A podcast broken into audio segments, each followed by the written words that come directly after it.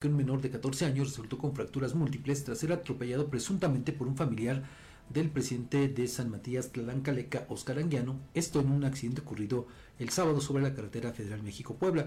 De acuerdo con los reportes, el vehículo involucrado fue entregado a parientes del conductor, mientras que la motocicleta del adolescente lesionado quedó bajo resguardo de la policía municipal. Pobladores recordaron que cuando Anguiano era candidato a diputado local, también atropelló a un niño en ese municipio, pero su suplente asumió la responsabilidad para que siguiera en campaña.